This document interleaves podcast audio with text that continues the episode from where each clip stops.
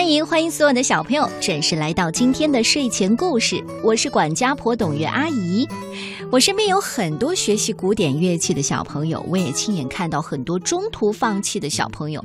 坚持下去一定有很多的因素，但是让孩子不抗拒的喜爱古典乐，却是需要爸爸妈妈还有我们的启蒙老师付出更多的努力的。今天我们就尝试把古典音乐和童话故事结合起来，也许原来严肃疏远的古典音乐，会由此变成一个个仙境般的童话世界呢。今天我就来读《会哭的树》，作者是马尔莱纳·约贝尔，他是法国家喻户晓的儿童音乐教育家、剧作家和影视明星。给我一点时间，让你爱上古典乐。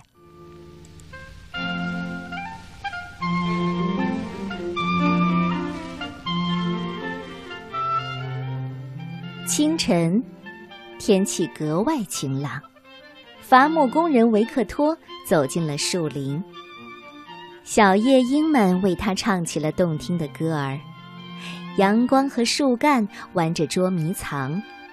松鼠们也很开心，在一堆堆木柴上又蹦又跳。哦，瞧，这是维克托今天要砍的第一棵橡树。可是，当他的斧子劈进树干的时候，一声惨叫突然响起，一直传到了树林的最深处。维克托被吓呆了，他惊讶地看着树干，从他刚刚砍过的地方。流出了红色的液体，就像鲜血一样红。他简直没法相信自己的眼睛，不过那真的是血，是，是红色的眼泪。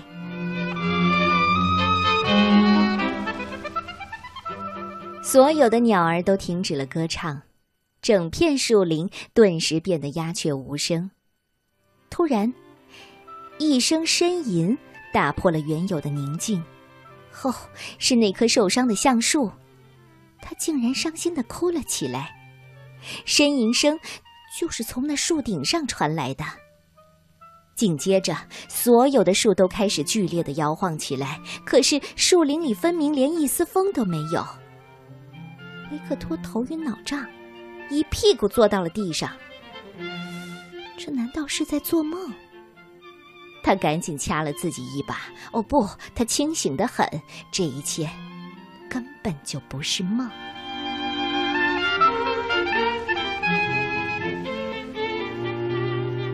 到底是怎么回事呢？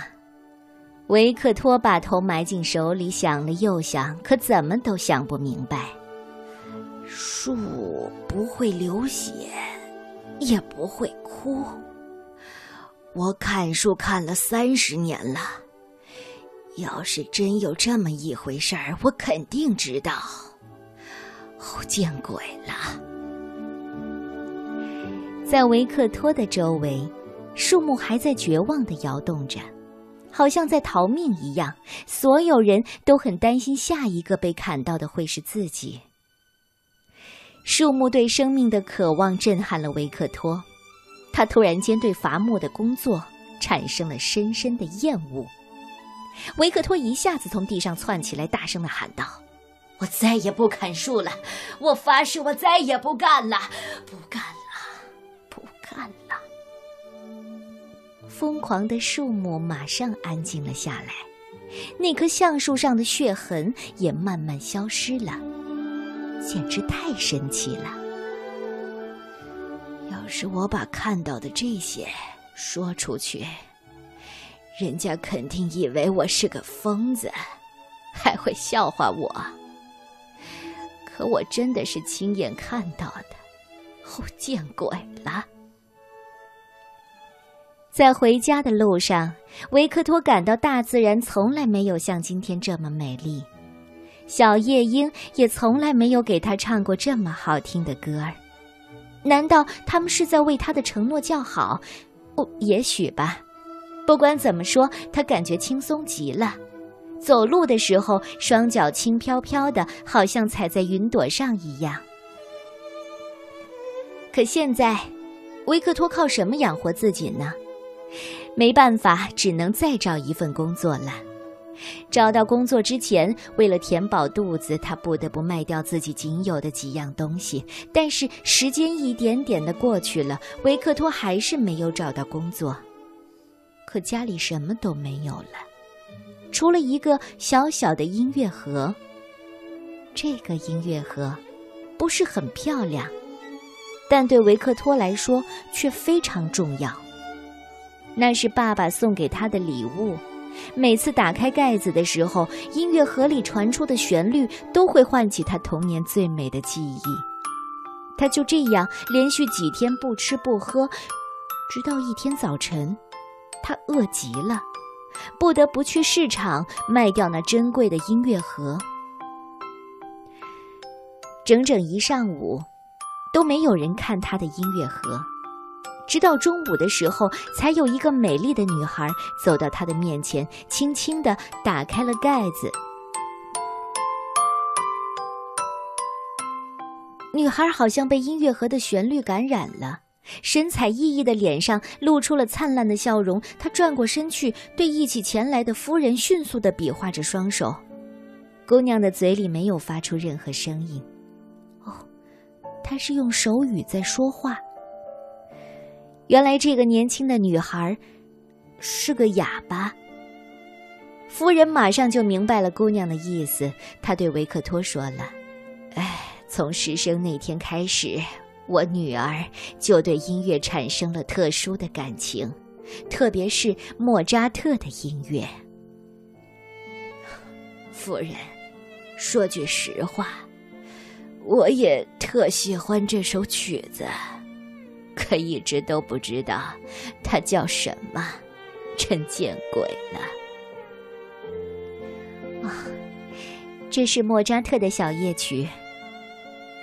哦，这样，这段音乐真的很好，可我不得不对他们说再见了，因为一直没有找到工作，要不然我才不会卖它呢。维克托声音沙哑，有些激动。年轻的姑娘笑了笑，笑容里充满了善意。维克托被她深深的感动了。姑娘又打起了手语。姑娘的妈妈解释说：“我的女儿恳求您保管好这个音乐盒。您不是在找工作吗？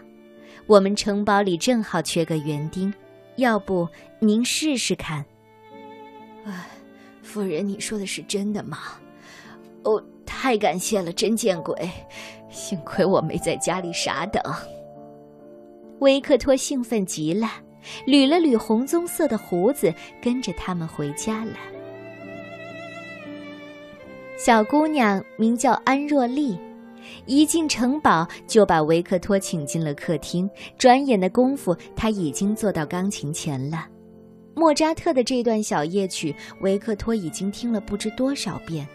当然，以前都是耳朵听着音乐盒听的，这样的钢琴演奏还是头一回。维克托重新感受着小夜曲，发现旋律比原来更美了。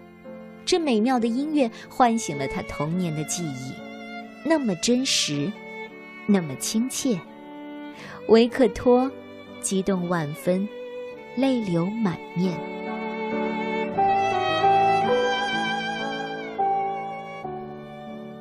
从前的伐木工非常喜欢现在的新工作，他悉心照料着花园，激情满满。时间一天天的过去了，园里的植物变得漂亮极了。于是，一个春光明媚的下午，安若丽决定当晚在花园里举办一场音乐会。音乐会已经准备了很久，前来参演的管弦乐队规模很大。莫扎特的协奏曲在花丛中鸣响，在枝叶间回荡。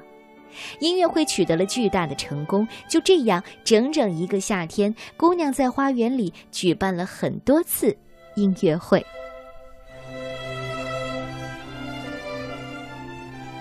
不久，秋天来了，阴雨绵绵。然后，冬天又来了，大雪仿佛是一件无边的白衣，把大自然送入了沉沉的梦乡。夜莺们冻得直发抖，再也没有心情歌唱了。但是有一个地方，可以让人们忘记冬天，那就是安若丽的会客厅。那里演奏的音乐有股神奇的力量，聆听音乐的人心里总是暖洋洋的。这音乐甚至比壁炉里的火焰都还厉害呢。坐在最后一排的那个人是谁？可以观看安若丽所有演出的人是谁？那个身穿着精致礼服、胡须齐整、闭着双眼细细品味莫扎特音乐的人是谁？那个时不时的掐掐自己、告诉自己不是在做梦的人又是谁？见鬼！这可一点儿都不难猜。咱们可爱的大胡子园丁生活的幸福极了。直到有一天，平安夜到了，像每年一样，安若丽的妈妈想装饰一棵圣诞树，就找到了维克托。可是维克托并不想违背自己对森林许下的诺言，便拒绝了夫人砍树的要求。他没有说出任何理由，拒绝的斩钉截铁。他才不愿提起会哭的树呢，要不然别人会把他当成疯子。安若丽的妈妈很想知道为什么，真的很想知道。就这样，她不停的问呐问呐，维克托不知道该怎么办好。最后，他表示自己宁愿离开，也不会说出原因。那好吧，您走吧。我们再找个园丁就是。夫人很失望的回答，然后便走开了，留下一脸无奈的维克托。第二天就是圣诞节了，清早，维克托在顶层的小房间里收拾行李，他伤心极了，无法相信自己将要永远的离开这里，因为他太喜欢安若丽了，就像爱自己的女儿一样，爱着她。他什么时候才能再次听到莫扎特的音乐呢？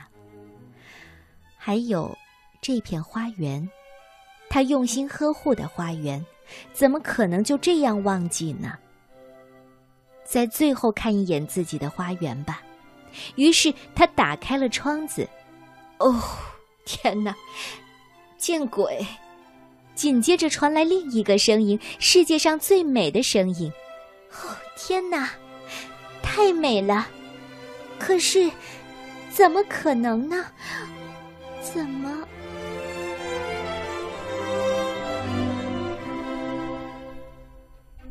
安若丽站在阳台上，她听到了自己发出的声音，顿时愣住了。她盯着自己的双手，他们像往常一样比划着，可是这次却不再是手语了，因为，她竟然会说话了。妈妈，妈妈，你快来！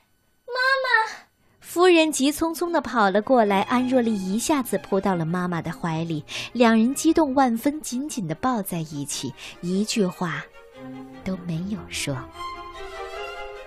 就这样，沉默代替了所有的语言。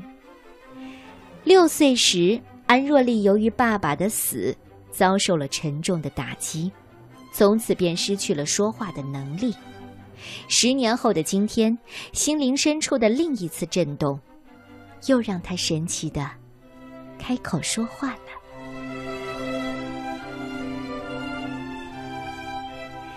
他到底看到了什么呢？我告诉你吧，嗯，就是眼前，眼前壮观美丽的雪景。在白雪皑皑的花园里，所有的树木都穿上了金色的盛装。是的，所有的，成千上万个亮片闪烁着耀眼的金光。一阵微风拂过，亮片轻轻地飘起，聚成了一朵金色的小云。这片小云向着城堡飘呀，飘呀，慢慢的变成了一颗心。最后，这颗金色的心不偏不倚的停在了维克托的窗前。而这时候，安若丽和妈妈终于明白，园丁维克托和树木之间有着神秘的联系，有个只属于他们的秘密。这个秘密，维克托永远不会说出来。总之，永远不会说给大人听。从此以后，大家不但希望维克托永远的留在城堡，而且还像对待长辈一样尊敬、爱戴他。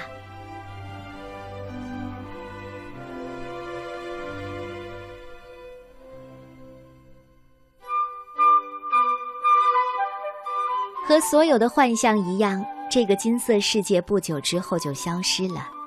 可是安若莉却永远的拥有了甜美的声音，而且从那天开始，她渴望歌唱，歌唱，从早到晚的歌唱。她用德语记住了莫扎特所有的歌剧，那可是她最爱的作曲家的母语。每当她演绎《魔笛》当中夜皇后的时候，夜莺都会守在窗边聆听她的歌声。夜莺们都好奇的问来问去。这只奇怪的小鸟正在学我们唱歌呢，它它到底是谁呀？实际上，夜莺之所以会这样问，是因为有点妒忌。他们能唱出这么完美的练声曲吗？不一定。几年过去了，安若莉成为了一个著名的歌唱家。她嫁给了一个指挥家，生了一个小儿子。小家伙慢慢的长大了。有一天，他问道：“为什么我们家的圣诞树要在花园里装饰？为什么它从来不住进屋里呢？”“嗯，维克托，为什么？为什么？为什么？因为我向树林许诺了，这就是为什么。向树林许诺？是啊，多亏了这个承诺。”花园里的树木还送给我一个小惊喜。多亏了这个惊喜，外婆才没有赶走我。那你的承诺是什么呀？这个，这可是秘密，没有哪个大人会相信的。这时候，小家伙马上爬到了维克托的膝盖上。老园丁很是感动。生平第一次讲起了他和大树的故事。后来，小家伙每天晚上都吵着嚷着要听同样的故事，每次都听得入迷。维克托捋了捋花白的胡子，笑着说：“见鬼，你还没有听烦吗？”“嗯，没有见鬼，求求你了，再给我讲一遍嘛。”于是，老园丁又一次讲起了那个神奇的故事。那天天气很好，我呢正要砍一棵橡树，斧子劈下去的时候，突然间就传来了一声惨叫。那声音凄惨极了，我以前可从来没有听到过。它一直传到了。树林的最深处。你喜欢这个故事吗？嗯，在听童话的同时，还有美妙的音乐。这个世界其实可以如此美好，对吗？